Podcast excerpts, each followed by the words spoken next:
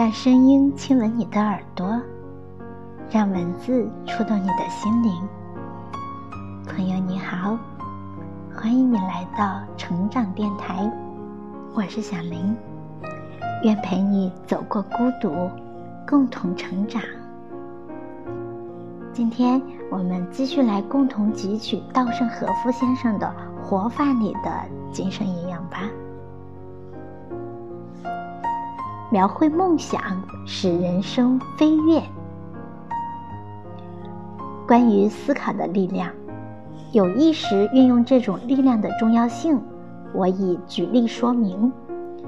要让这种思考力发挥作用，在人生和工作中获取丰硕成果，首先必须描绘一个大的理想。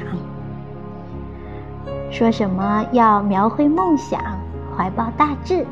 还要热切的期盼，有人或许不以为然。应付日常的生活已经够呛，哪有闲工夫来谈梦想呀、希望之类的空话？然而，一个人要靠自己的力量开创自己美好的人生，第一步，他应该拥有一个大的有点过头的梦想。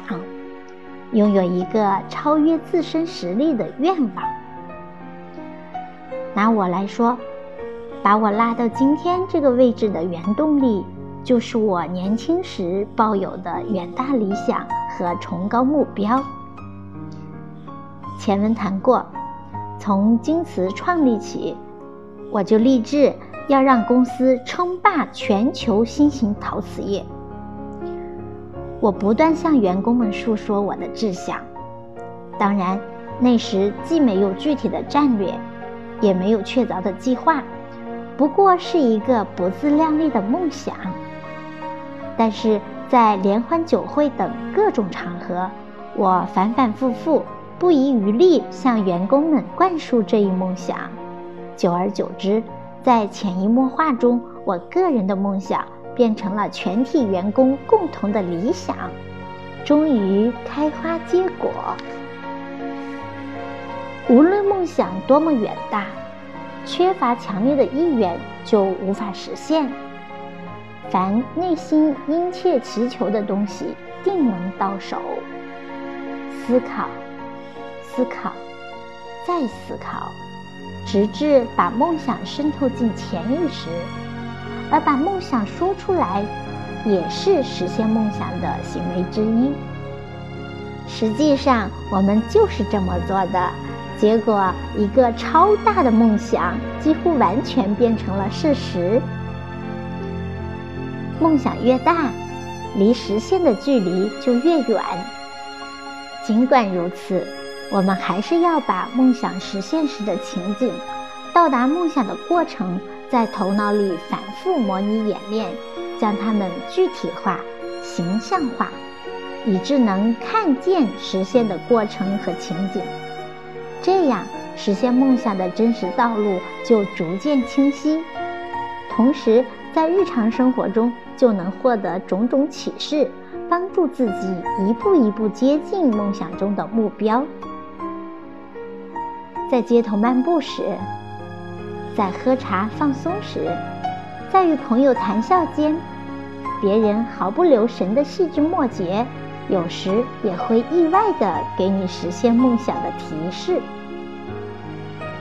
见闻同一件事，有人获得重要启示，有人糊涂错过，两者区别在哪里？就在于日常有无问题意识。看到苹果落地的人不可胜数，但从中发现万有引力的却只有牛顿，因为牛顿具备渗透进潜意识的强烈的问题意识。前文述说的神灵的启示，成为创造源泉的所谓灵感，也只有心中有梦，并持续热切期盼梦想实现的人才能获得。不管年纪多大，我们仍要诉说梦想，描绘未来光明的前景。无梦之人不会有创造和成功，他的人格也无从成长。因为人格只有在描绘梦想、钻研创新、不懈努力之中，才能得到磨练。从这个意义上，我想强调，梦想和愿望就是人生起飞的跳板。好，朋友们，今天的分享就到这里，感谢你的聆听。祝愿你不管年纪多大。